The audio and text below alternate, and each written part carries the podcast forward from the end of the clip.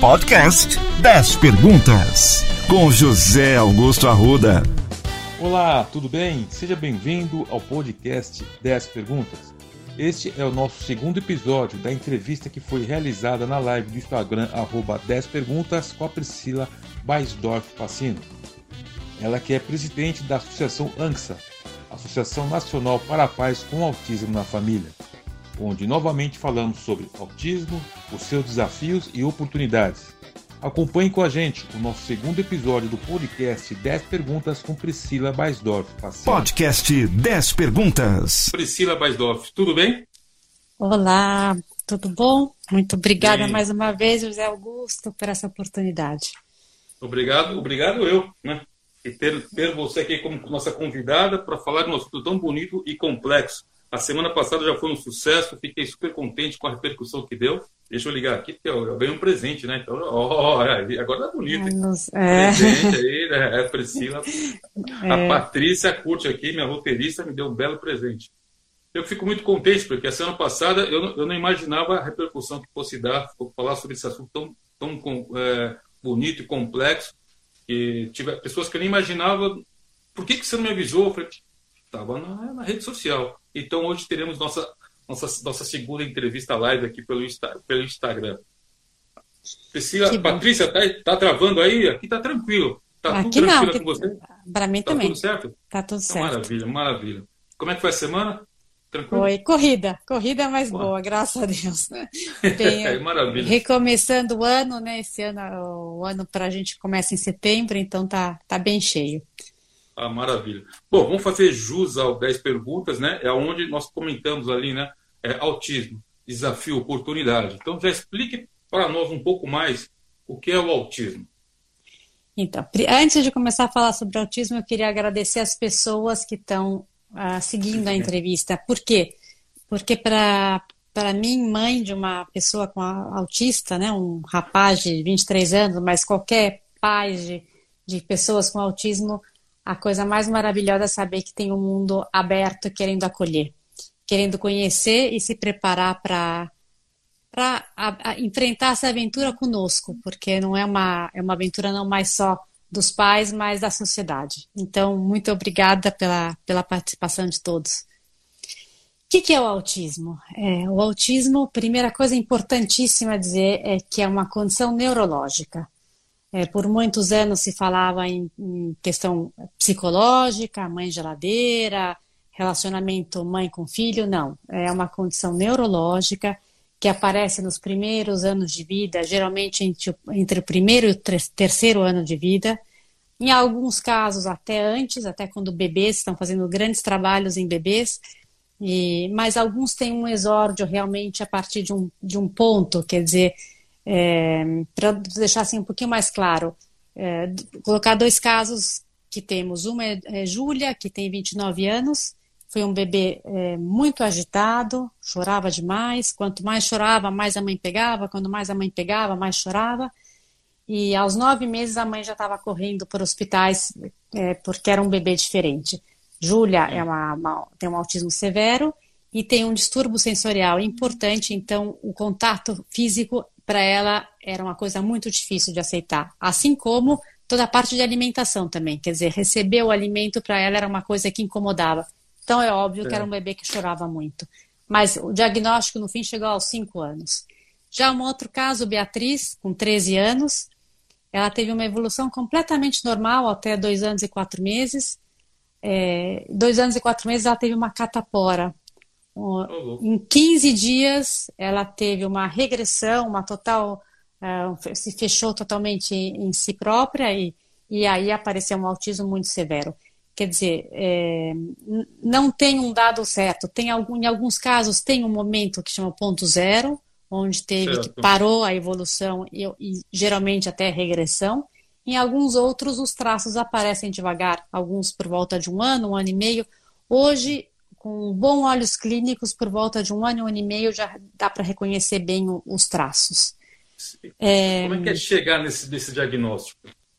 É, ou sinais de alerta? Assim, então, bom, então, é, o autismo, hoje está bem, bem, já uh, bem conhecido, né? Na verdade é chamado como espectro autista porque ele vai de um autismo bem grave ao autismo do alto funcionamento. O é, é. que, que é um autismo grave? O autismo grave é uma criança comprometida, muito comprometida, é, e às vezes tem até um atraso mental. O autismo com alto funcionamento chegam a QI de 180, 170 e, e, e talentos maravilhosos. Nesse meio tem todo um monte de outros níveis de autismo, são classificados em três níveis. É, então, nesse meio tem os vários tipos, mas todos têm algumas condições que são em comum. A primeira é a dificuldade na comunicação, quer dizer, um déficit de comunicação importante, tanto na comunicação verbal quanto na não verbal. Ou seja, 50% dos autistas não têm uma comunicação verbal, ao menos no início não tem. É, mas os 50% que têm a comunicação verbal, muitas vezes ela não é eficaz ou ela é repetitiva, por exemplo, eles repetem tudo o que ouvem no, numa, num filme, que ouvem no, num desenho animado. Então, eu tenho, por exemplo, o Filipe, um, menino super simpático, ele tem 14 anos, e, é. e, ele é maravilhoso em imitar os sons e as palavras, e eles acabam usando no contexto adequado. É, por exemplo, sempre Julia, aquela que eu falei primeiro, ela, ela também copiava muito dos.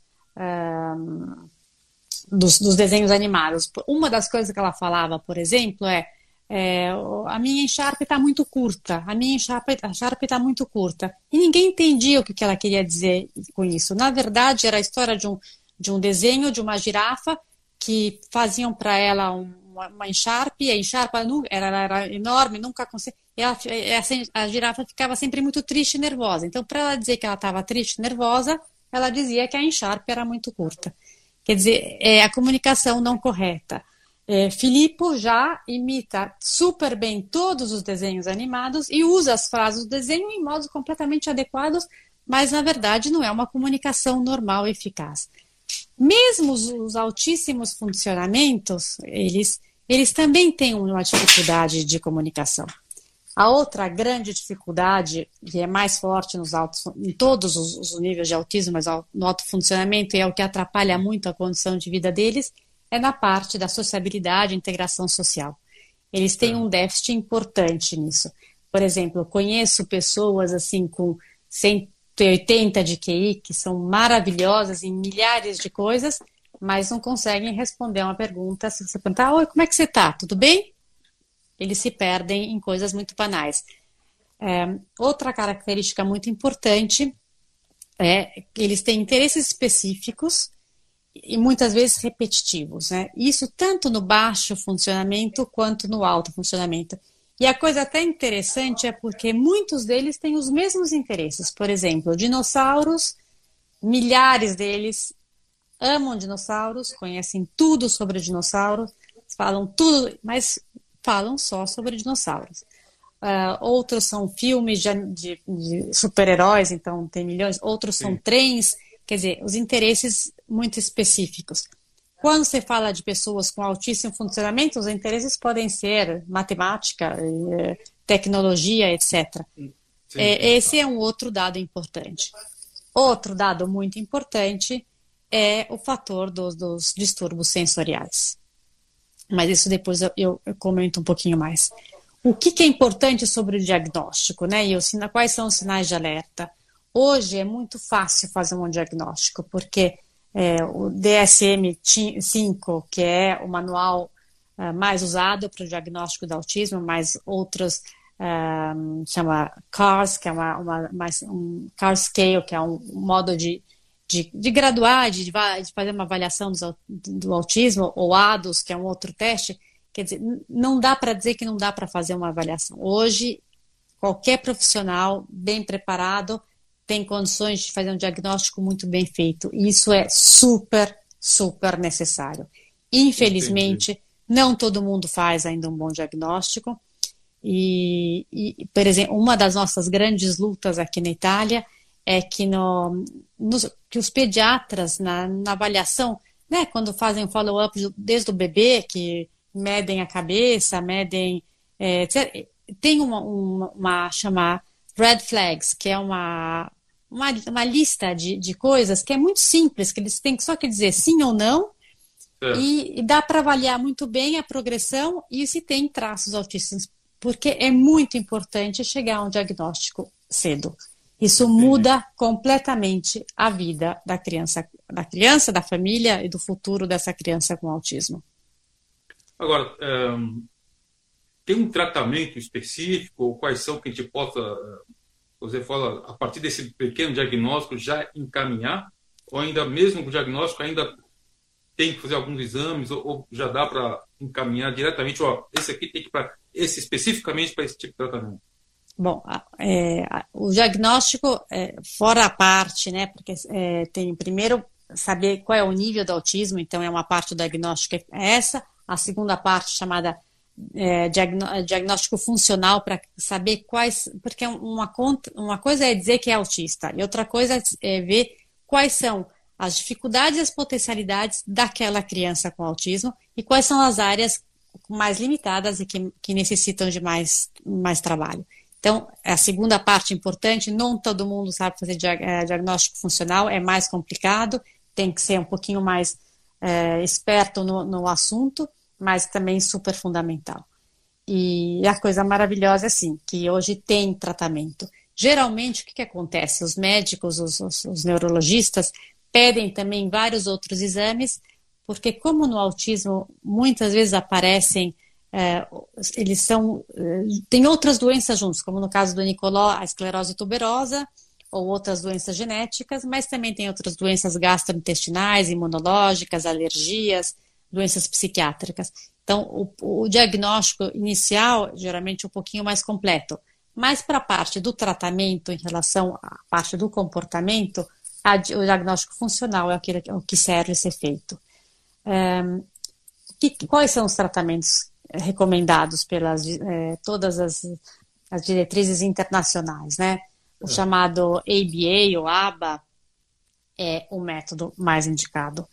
É, e, na verdade, não só porque é um método que é cientificamente provado, que isso é uma coisa maravilhosa, não todos os métodos conseguem ter uma, um número para demonstrar cientificamente a comprovar que funciona, é um método, hoje, se você usa o ABA de terceira geração, que é o que a gente usa na, no nosso centro, que é, chama o ABA contextualista e naturalista. O que, que quer dizer isso?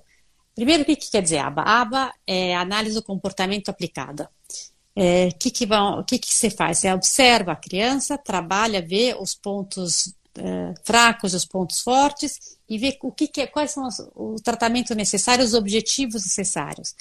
O tratamento é extremamente importante, tem que ter uma, uma figura fundamental que, chama, que é o case manager, que geralmente é um supervisor, um, um, é, um consultor é, comportamentista né, da ABA, e que vai cuidar de todo mundo que trabalha em volta da criança.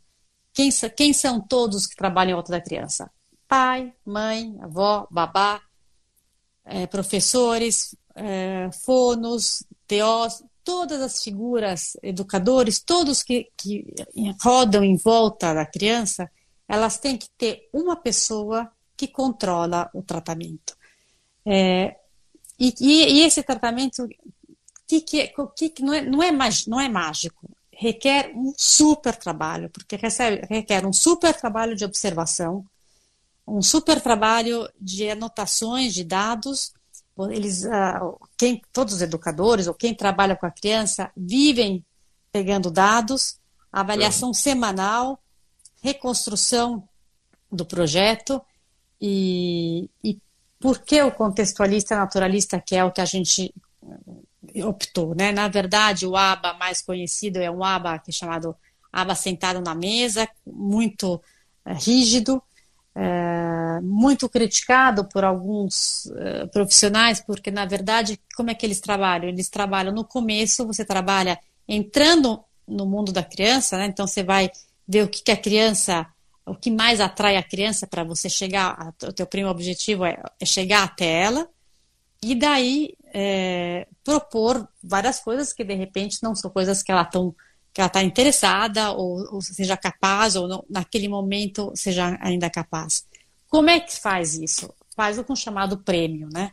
Por isso, foi, por muitos anos, por uma parte do, dos psicólogos era criticado justamente pelo fato do prêmio, porque parecia muito aquele adestramento de cachorro, né? Então, senta, aí eu te dou. Ah, não é longe disso, mas o jeito que é feito é totalmente diferente. Quer dizer. Bem doloroso, hein? Né, no começo, você pode até usar, vamos dizer, a criança adora M&M's. Né?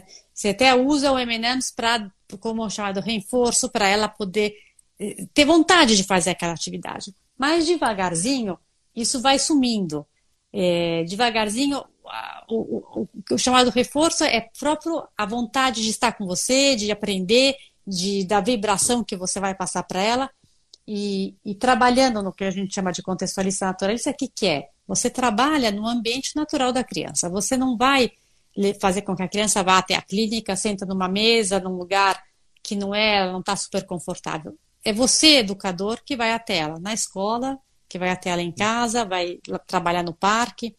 Por exemplo, com os nossos adultos, né? Eu vejo eles saem, às vezes, é, com os adultos a gente trabalha muito fora e, ah, vamos dizer, vão pegar um ônibus, vão para um parque.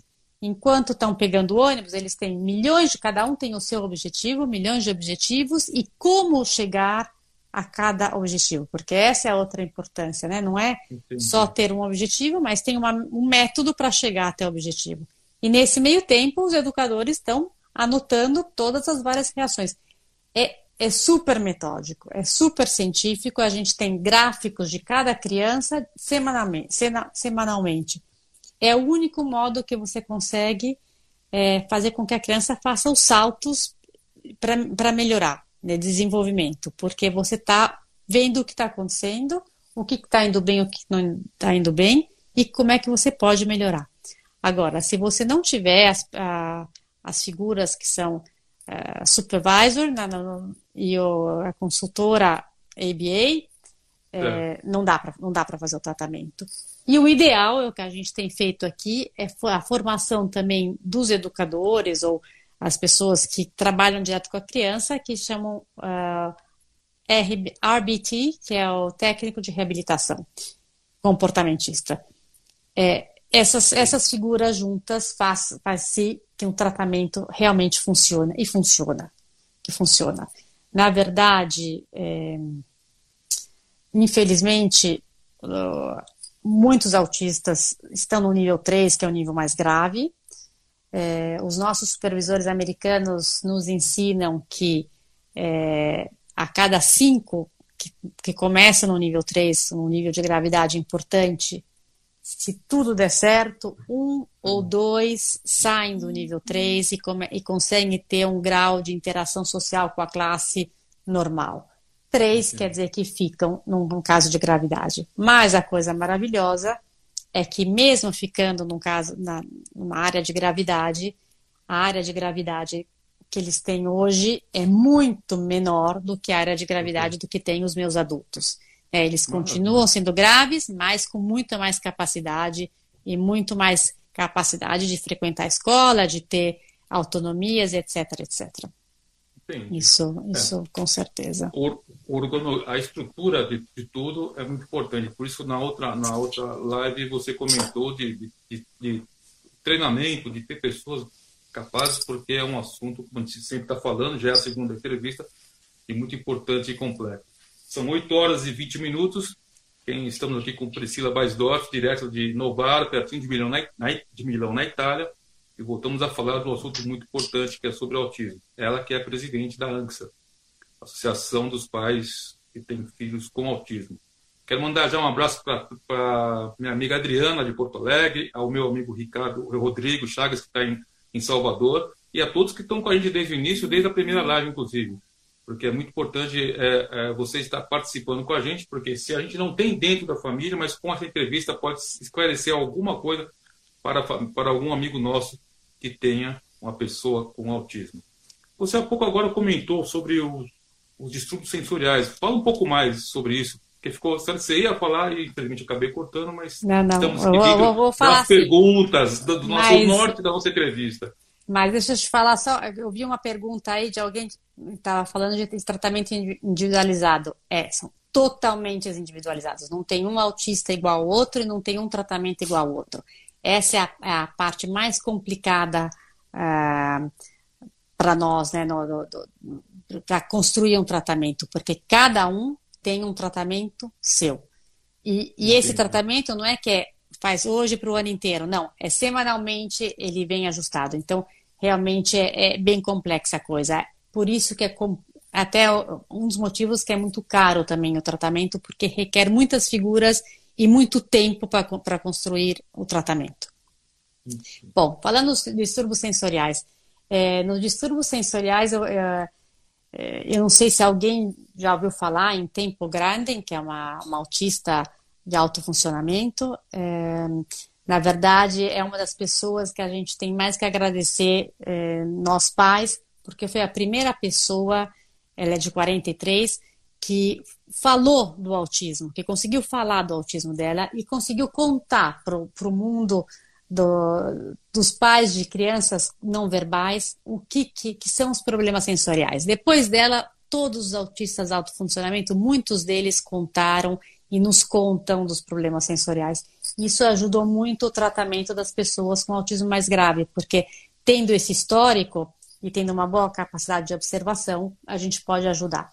Quais são os distúrbios Entendi. sensoriais? Alguns deles é, são hipo ou hipersensíveis aos sons, à luz, uh, aos cheiros. Então, uh, o que, que acontece? Por exemplo, se uma, se uma pessoa como Julia, que tem uma sensibilidade exagerada em relação ao, ao toque, e, e, as pessoas tocam nela, pra, ela sente dor. Né? O, o toque para ela não é um toque, não é uma coisa agradável como pode ser para a gente, pode ser uma dor. É, eu conheço uma criança eh, que ela começou um ano e meio, quando eu ia cortar cabelo, berrar, berrar assim, de uma forma absurda. Na verdade, depois de uns anos, quando ela teve a capacidade de começar a falar e contar, ela, ela contou, ela contava que sentia dor quando cortava o cabelo, mas é dor, é dor mesmo.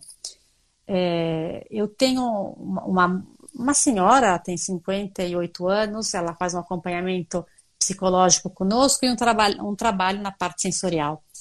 Ela é, ela é uma das aqueles gênios. Ela fala uh, nove línguas, nunca estudou nenhuma. Ela uhum. fala nove línguas perfeitamente. Ela é tradutora de várias línguas, nunca estudou nenhuma das, línguas. Ela, ela é diretora de três revistas, que ela faz tudo sozinha, mas ela tem muitos e muitos problemas sensoriais. Então, um dos problemas é em relação ao, ao neon. Aliás, a luz neon, muita gente tem problema e e ela disse que para ela é como se fossem agulhas entrando nos olhos, é dor. Então, isso faz com que ela não tenha condições de, por exemplo, ir a um shopping center ou sair nas ruas, porque o mundo é, agora está mudando para o LED, graças a Deus, mas até há pouco era tudo neon e, e para ela isso era super, super um problema. Então, ela, ela, na verdade, ela vive muito na casa dela, apesar de fazer tudo o que ela faz, exatamente porque ela não tem condições de, de aguentar é, esse, esse, esse, as luzes, principalmente no caso dela. Entendi. Agora, o que a gente faz hoje? A gente faz uma avaliação sensorial muito importante também e faz um trabalho muito importante na parte sensorial. Então, se uma criança é, nessa semana chegaram algumas perguntas. Uma das perguntas, ah, é importante preparar o ambiente para a criança, principalmente na escola, né? Lógico, a criança com um ambiente com poucos estímulos é muito mais fácil para ela, porque ela tendo vamos dizer, esses problemas sensoriais, vocês imaginem uma, uma janela completamente espalancada, aberta, e tudo entra na, na mesma intensidade.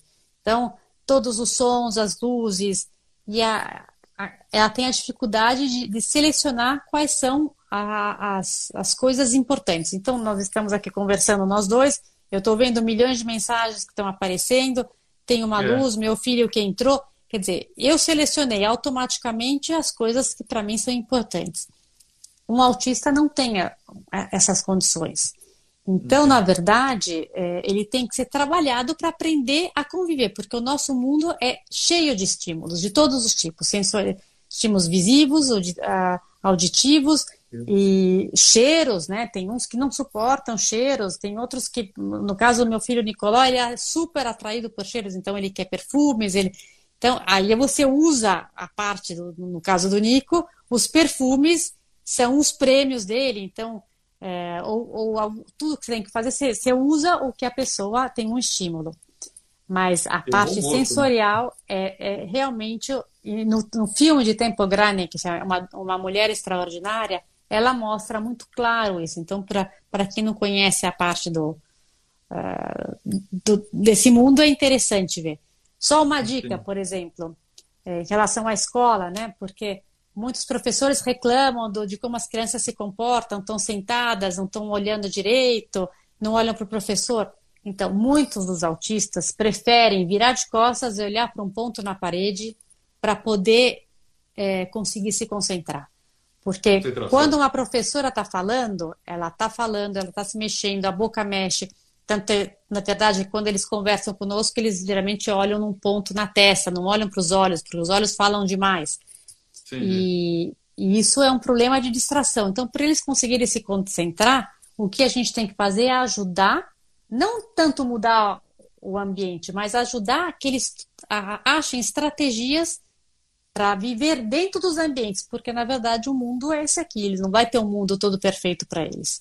Então, é, mas dá para trabalhar também nisso, dá para trabalhar muito bem no, na, na, parte sensorial. Na outra entrevista, eu coloquei Autismo, é, desafio, oportunidade. Você falou um pouco das oportunidades, tanto que eu coloquei no, nesse o, o, o, momento nesse novo flyer eu coloquei autismo, desafio, oportunidade. Então você já falou um pouco da oportunidade. Qual é o maior des, o desafio dentro do autismo? É, na verdade, é, é, um contínuo desafio em, em, todas as áreas, né? Então, vamos dizer, é, os, os pais, é, a primeira coisa que eles, eles querem, que eles pedem, eles pergunta é quando é que vai falar. Essa é, é a primeira angústia. Mas, na verdade, a comunicação não é o maior desafio. Hoje a gente tem métodos de comunicação é, por imagens, por sinais, etc. E, e, nesse ponto a gente consegue é, dar uma resposta em quase todos os casos. Mas, infelizmente, o maior problema, e o maior é, desafio mesmo, são os problemas de comportamento. Então, o eh, que, que são os problemas de comportamento? O que, que acontece? Né? né? Tem vários, vários tipos, mas vamos dizer, uh, vamos colocar uns mais normais pra e, e, começando de uma, um ponto muito simples. Quando as crianças, principalmente não verbais, pequenas, estão é, sentindo alguma coisa, que pode ser uma dor, um incômodo, uma frustração, etc., a tendência é um comportamento errado, que pode ser bater a cabeça na parede, se bater, bater no outro. E aí, o que, que acontece quando isso acontece? Primeiro que ela bateu a cabeça na parede, estava com dor de cabeça, melhora a dor de cabeça. Então, já tem um, um, reforço positivo. Mas a segunda coisa mais maravilhosa que acontece é que com aquele problema de comportamento, acontece milhões de outras coisas. Então, a mãe corre, o pai corre, todo mundo fica agitado, tem a maior atenção, e aí ela começa a aprender que aquele é um modo de comunicação. Então, a coisa mais difícil é quando você pega uma criança, hum, por isso que é a importância do tratamento muito pequeno, quando é muito, muito pequeno, são várias, mas vamos dizer, um dos motivos é exatamente esse, que ele ainda não tem enraizados alguns problemas, que são um deles os problemas de comportamento. O outro fator importante do tratamento precoce, né? Aliás, uma coisa que eu esqueci de falar muito importante. As diretrizes dizem tratamento intensivo e precoce, quer dizer, quanto mais cedo melhor, intensivo sim, tem que ser intensivo. Intensivo não são várias horas numa sala de aula, mas uma vida em tratamento. Então, todas as figuras que em volta da criança estarão sempre em tratamento, estão todas preparadas para um tratamento. Isso quer dizer que já na escola são 5, 6, 7 horas de tratamento, mais horas em casa também. Bom, mas voltando para os problemas de comportamento. É, quando você pega uma criança muito pequenininha, os problemas estão no começo. Então, é, é fácil trabalhar com esses problemas, é fácil mostrar que esse não é um método de comunicação, não é o melhor método de comunicação. E, e também, é, lógico que tem uma componente muito, muito comum, que é a física da dor ou do incômodo, etc. Mas você dando, desde pequenininho, instrumentos para que ela possa é, se comunicar de um modo melhor, que seja verbalmente, por imagem, etc., você também dá instrumento para ela mostrar o que está acontecendo, mesmo que seja uma frustração, etc. E, e tudo o que é em relação, vamos dizer, à frustração ou uh, você também tem com o comportamentismo você pode trabalhar. Quando você pega uma criança já mais velha, 4, 5, 8, 10 ou mais ainda, quando você vai trabalhar num problema de comportamento, você trabalha com problemas de comportamento que são adquiridos 10 anos antes, então muito enraizados e muito mais complexos. Fora o fato que quando é criança é, é mais fácil, quando é um adulto você tem que trabalhar com um plano de comportamento, é, é, é, é muito mais difícil. O que, que é um problema de comportamento? Como eu falei, bater a cabeça na parede, é. se bater, morder, bater no outro. Por que, que eles são tão agressivos em relação ao outro? Tem vários motivos, isso, isso também requer muita observação. Mas, por exemplo, um dos motivos, que é muito comum até, é que eles adoram a reação do outro. Então, quando ele bate, o outro berra, eles acham isso o máximo. E aí vão bater mais para o outro berrar mais. Então, esse é um, um dos motivos. Outro motivo é, essas, é a ansiedade, que infelizmente a ansiedade hoje é cada vez mais clara que a ansiedade é, faz parte muito forte do autismo. Por, por, mil, por eles não conseguirem elaborar bem algumas coisas dentro deles, esse estado de ansiedade é muito forte. Desde o autismo grave ao autismo, altíssimo funcionamento. A diferença é que o autofuncionamento às vezes consegue externar, a gente consegue trabalhar de uma forma melhor. Mas para deixar um, um, exemplo mais, mais claro, né? É, por exemplo, é, Marco, um rapaz que ele eles são muito cheios de rotinas, né? Então, o mesmo certo. caminho, você não pode mudar o caminho, etc. Marco tinha problemas enormes de comportamento, enormes, tem, aliás, ainda tem muitos. Então você tem que trabalhar muito na previsibilidade, quer dizer, você tem que tentar prevenir e ver o que, que acontece que desencadeia o problema de comportamento. Então, um deles era exatamente isso, a mudança de caminhos. Então, o que, que um educador bem preparado faz? Ele vai expor a, a pessoa várias vezes a essa situação que cria o problema de comportamento e vai trabalhar para que isso não vire mais um problema, para que ela possa tolerar essa, essa mudança, que ela possa conviver, que ela possa explicar o que está incomodando, mesmo que ela não seja uma, uma, pessoa com comunicação verbal. E isso faz com que realmente mude a vida das crianças e da família. É, por que, que é o maior desafio na família? Porque os problemas de comportamento criam problemas. Então, as, as pessoas vivem com medo, as mães têm mães muito, muito machucadas, tenho mães que não saem mais nas ruas com as, com as pessoas. A, maioria das famílias com pessoas autistas não saem para comer uma pizza, não saem para ir ao cinema. Por quê? Porque essa dificuldade da gestão do problema de comportamento é tão grande que é, inibe e, e, realmente às vezes você não tem controle. Hoje uma mãe me ligou e falou: é, um filho razoavelmente com uma capacidade boa, não é alta, mas é boa, e agora, na adolescência, alguns problemas de comportamento. Ela, e ela falou: enquanto é em casa, eu dou conta, mas se acontecer na Sim. rua, eu não dou conta. Eu, eu me lembro. Semana... Desculpa, eu lembro que a semana passada você comentou que, que, que, que isso ia para cima das mães, né? A mãe, mãe fria, né? Que você comentou. Parece que não te dá educação, mas na rua, é, é como, é como essa moça que te ligou, mãe, dentro de casa eu controlo, mas fora, às vezes, sai um é, pouco, né? e, e, não controla, não controla fisicamente também, porque você precisa de técnica às vezes para controlar uh, a parte física. Por, assim, um, um, dando exemplos para ajudar a, a deixar o, o, quadro mais claro, né? Eu me lembro muita vez, uma, muito, muito bem uma vez que eu estava no shopping Higienópolis é, com, com, as crianças, a gente estava comendo na, na praça de alimentações e o Nico, não sei porquê, teve uma crise de comportamento importante. Dali a dois segundos estavam dois guardas do shopping, é, é. de um lado preocupados, de um lado querendo ajudar. Naquele momento, a minha preocupação era primeiro tranquilizar os guardas, mas eu tinha que cuidar do, do Nicoló, que estava tendo um ataque histérico, e, o, os, e dos irmãos, que eram pequenos e estavam numa situação super constrangedora. Quer dizer, e o Nico razoavelmente pequeno.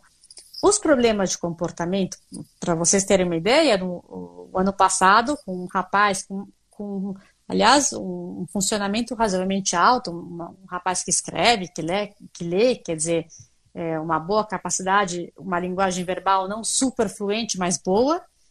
Ah. É, quando ele tinha uns cinco minutos, por, por, são vários motivos no caso dele, ele dava cabeçada. Eu, dois dos meus educadores quebraram o nariz com as cabeçadas dele.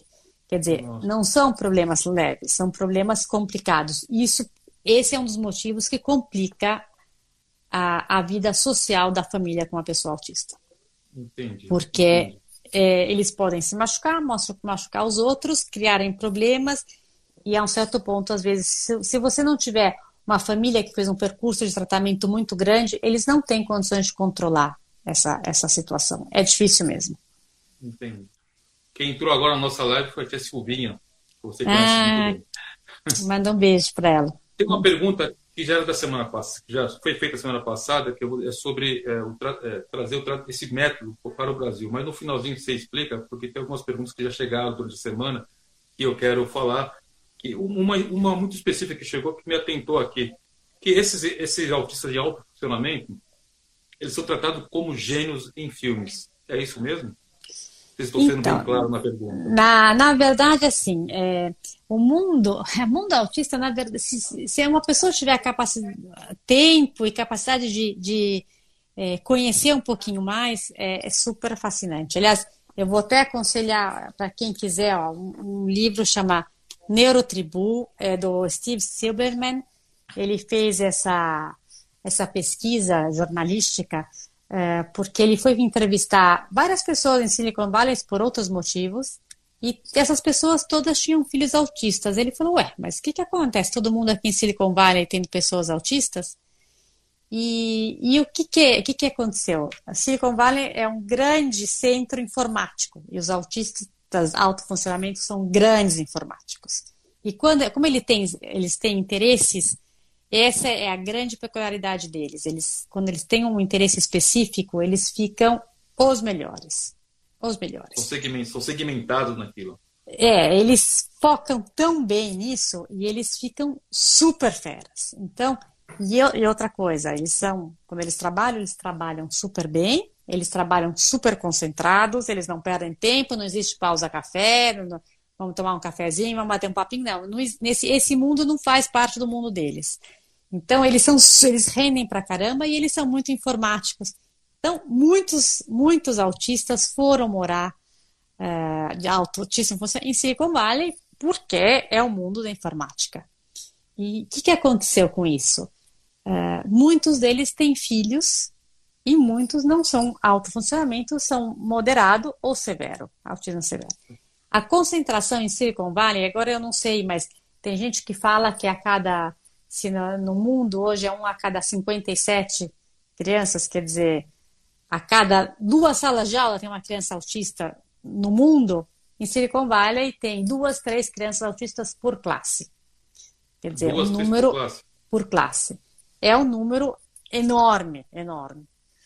E então, eles são gênios? Eles, alguns deles sim. Alguns deles são gênios mesmo. É, são uns gênios dentro da genialidade deles. Mas isso não quer dizer que eles têm uma condição de vida boa e uma vida fácil. Eu conheço, por exemplo, nós estamos seguindo um caso de um rapaz que pediu ajuda, ele tem 35 anos, há mais ou menos um ano e meio atrás, é um 172 de, de, de QI, super fera no que ele faz, mas com uma dificuldade de integração social enorme. Então, ele conseguir manter, se manter no trabalho é, uma, é muito difícil. Então, ele, ele, é, ele é gênio para uma certa área, como aquela outra moça que eu falei, que tem, é, tem três, é diretora de três jornais, fala nove línguas, é. mas tem outras dificuldades que são muito importantes. Aliás, uma das coisas mais importantes no autismo alto funcionamento é exatamente isso. É, não é deixar que a genialidade tome conta de tudo. Eu conheci uma família nos Estados Unidos, quando nós estivemos nos Estados Unidos, onde o, o filho tinha 16 anos, ele frequentava o quarto ano da faculdade de, de matemática e o quinto ano de física ou vice-versa, não me lembro. E ele era super fera, super, super fera. Então, até aquele momento, ele teve um comportamento aceitável. Não era um bom comportamento, não tinha amigos. Ele batia, o único papo, ele batia muito papo com o pai, que era um físico, com os professores. Chegou a um certo ponto que ele, ele, ele ultrapassou os professores e ultrapassou o pai. Então ele não tinha mais assunto para isso, deixou ele tão nervoso, tão irritado, que ele começou a ter problemas de comportamento físico, de quebrar tudo, de é, jogar, de destruir a casa, etc. Porque, na verdade, o único foco daquela família era, ah. era tinha sido a física e a matemática.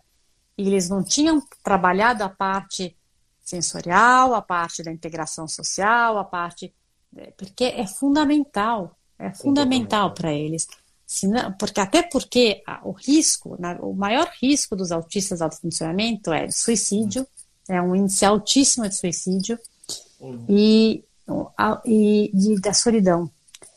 Porque exatamente, eles são super gênios, mas eles têm um único assunto, eles falam só sobre aquele assunto e não conseguem é, ter uma relação, um relacionamento é, com as pessoas normais. E, então, é, e não, às, vezes, às vezes são gênios. Tempo Grande é, ela tem três, é, ela é três doutorados, ela é fantástica, mas se ela tem que preparar o café da manhã dela, ela tem que olhar o esquema que ela põe na geladeira.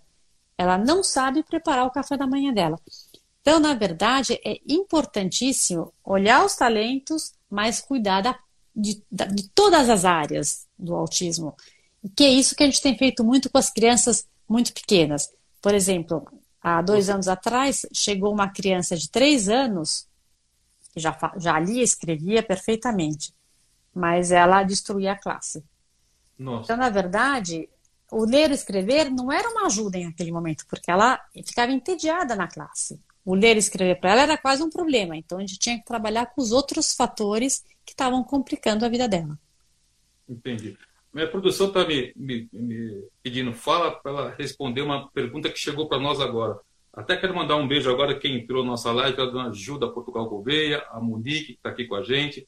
É, vamos deixar a última pergunta sobre tratamento no Brasil, porque essa pergunta é muito importante. Ah, entendi. É, qual o papel da, da escola na vida de uma criança autista? Nós temos aqui ainda uns 10, 15 minutos, mas acho que dá para a gente responder com calma papel importante da escola? Então, é, é fundamental. É um papel fundamental. É, na verdade, assim, eu, eu vi que no Brasil tem uma lei de inclusão muito bonita, como tem uma lei de inclusão aqui na Itália. O que falta, eu falo pelo menos para a Itália, porque eu não tenho conhecimento específico do Brasil, muitas vezes é, é, a formação dos professores, né? Como é que é feita a inclusão aqui no Brasil, aqui na Itália?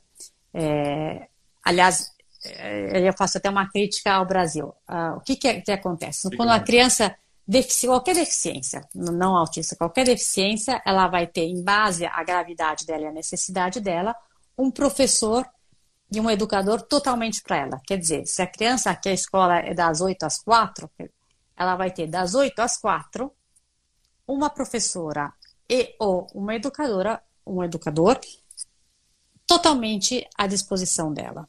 Então, é uma coisa maravilhosa. Você quer dizer que você tem uma pessoa precisa de uma, de um, uma relação um a um para poder construir um projeto educativo eficaz, ela tem essa pessoa. O que acontece é que muitas vezes essa pessoa não é formada. Mas é fundamental essa pessoa ser formada. A minha crítica em relação ao Brasil, eu não sei exatamente, eu, eu precisaria estudar um pouquinho mais a inclusão no Brasil, mas pelo que eu entendi, é, por exemplo, que tem uma lei, a escola é obrigada a aceitar, graças a Deus. Eu espero que a, escola forneça os instrumentos necessários, né? então, é, principalmente pessoas formadas. Não dá para pensar em trabalhar com autismo, principalmente um autismo grave, se não for relação um a um. Se tiver uma, uma professora para, para, inteira, para a classe inteira não funciona. No nosso caso, tem que ter é, horários e espaços dedicados para um, para um projeto educativo personalizado. E, e quem que deveria pagar isso é o governo.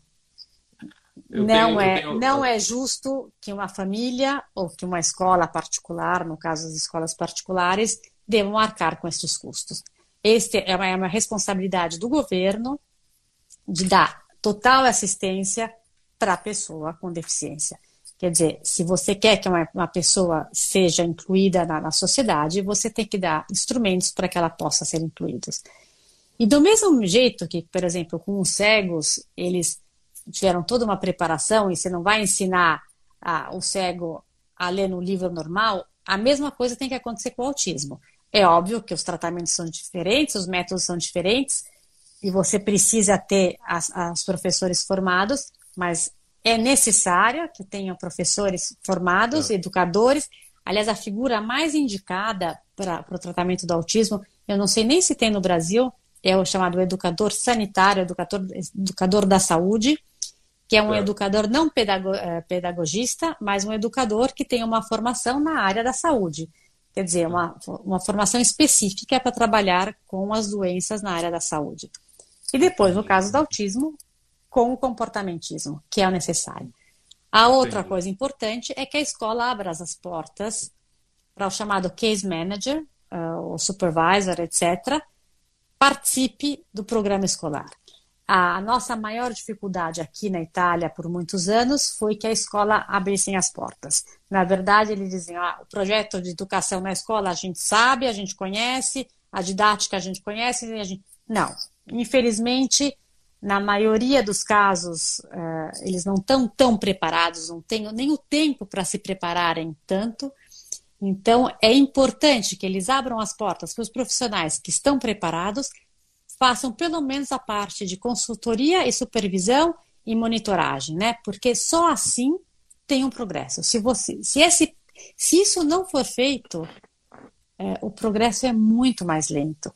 Você imagina uma uma professora que puxa para a direita e o educador, a casa, que puxa para a esquerda, como é que a criança vai saber para que lado que ela tem que ir? Todos têm que estar tá trabalhando com os mesmos objetivos. Então, tem que ter uma figura que é aquela que define o, o projeto educativo, que todas as figuras vão estar tá seguindo uh, esse projeto. No nosso uhum. caso, a gente faz Uh, o case manager é, é um dos nossos, pode ser ou uma psicóloga, ou um educador, depende do, da forma, do, dos, dos, casos que nós temos. Nós temos oito case managers né, na, na, associação, é. e, e, eles que ajudam a escola a criar o projeto educativo e fazem a monitoragem e a indicação de como chegar ao projeto, né? Porque se o objetivo, vamos dizer, vou falar uma coisa banal, é comer ervilha, então tem que ser o objetivo de comer ervilha para todo mundo. E todo mundo sim, sim. tem que agir da mesma forma para que o objetivo consiga, é, consigam chegar ao objetivo. É óbvio que pode ser que percebam que no, o, o, método naquele momento não está funcionando, mas é o case manager que vai mudar o método, vai, obviamente recolhendo todas as informações que são super preciosas de pai, mãe, é, professor, etc. Mas Entendi. tem que ter competência para poder cuidar disso tudo. Entende? Olha, são 8 horas e 50 minutos, nós temos ainda mais, acho que 9, 10 minutos, porque a live pelo Instagram, o Instagram nos dá uma hora, quase uma hora de, de live. Tem muitas, algumas pessoas discordaram de algum outro assunto, eu vou amanhã com calma fazer um flyer de divulgação dizendo todos os contatos da Priscila, e aí é, isso, isso que é, é a obrigação do 10 perguntas, trazer esse clima depois, a, a, a concordância ou não do, do assunto. A experiência dela, obviamente, é pelo seu engajamento que ela tem lá em Novara, na Itália. E essa vai ser a última pergunta. Eu vou fazer mais uma pergunta, porque a última sei que será sobre falar sobre trazer isso para o Brasil. Mas nesse mundo tão complexo, como é que ficam as famílias? É, então esse é outro outro assunto muito muito é, delicado. É, Na verdade, só oito minutos, vamos ter que é, eu, vou ser super, ser super rápido. Então assim, a, a, importante é dar uma assessoria muito grande para os pais, mas a, a outra coisa fundamental são os irmãos. Nós temos um projeto que chamado, aliás, é um projeto não, não é nosso, né? Nós promovemos também na associação é o projeto dos siblings, é, é, um trabalho muito importante feito com os irmãos. Os irmãos de crianças autistas geralmente são irmãos que se sentem muito colocados em segundo, segundo lado, eles têm uma, uma ânsia de prestação muito grande, eles têm uma dificuldade na vida cotidiana enorme, é, a maioria teve que crescer muito rápido, é, a maioria apanha, a maioria é, não consegue fazer lição de casa porque os irmãos rasgam o caderno e rabiscam no caderno, etc. Então, o meu conselho, assim, que os irmãos tenham um espaço importante, não só na família, mas também no tratamento. É, nós temos uma equipe que cuida só dos irmãos e cada ano aumenta o grupo dos irmãos e com mais sucesso. Então é super importante cuidar da família, tentar ajudar a família a ter um espaço para ser família, porque não é sempre. O nosso conceito de família com uma criança autista não sempre é fácil. Certo. E, bom, enfim, e, e que os irmãos tenham uma atenção muito especial. Maravilha. Priscila, antes de, de, a última pergunta, que é, que desde a semana passada já estavam perguntando e trazer esse projeto para o Brasil, deixa eu dar, mandar aqui um grande abraço para minhas colaboradoras, jornalista Inaya Castro, a minha roteirista Patrícia Curti, a minha produtora Luciana Carvalho, é quem está sempre comigo, me atendendo em qualquer hora do dia para poder fazer, poder é, estruturar esse programa 10 perguntas, que não é fácil, ainda mais que a gente não conhece muito o assunto, por isso nós vamos ter, a Dri Kaidar falou que vamos fazer várias lives, com certeza, será necessário. E eu tenho meus apoiadores, né? A Latitude Filmes, do Ricardo e do Fernando Patá. Quero mandar um abraço para o Patá. Fernando Patá, é os dois autistas. Quem puder, segue também esse Instagram. Ele também tem um filho autista. Cerâmica Pé da Serra, cerâmica que produz utilitários em alta temperatura. WLG Turismo, 3316544. Fale com a Val, fale que conheceu a WLG aqui pelo 10 Perguntas. E Elô Pousada, em São Miguel do Gostoso, em, a 100 quilômetros de Natal, estado do Rio Grande do Norte, aonde dizem que o Brasil faz a curva. Mais uma vez, eu quero agradecer a você e dizer a todos que amanhã estarei colocando todos os contatos da, da Priscila, que ela vai elucidar algumas perguntas que eu tinha mais duas para falar, mas o tempo, enfim, é escasso. Mas, por favor, Priscila, é, tem um projeto de trazer esse seu projeto para o Brasil? Então, é, na verdade, um plano de trazer para o Brasil é, não tinha, mas é, ficaria super feliz de poder, na verdade, dividir o que a gente aprendeu nesses anos, né?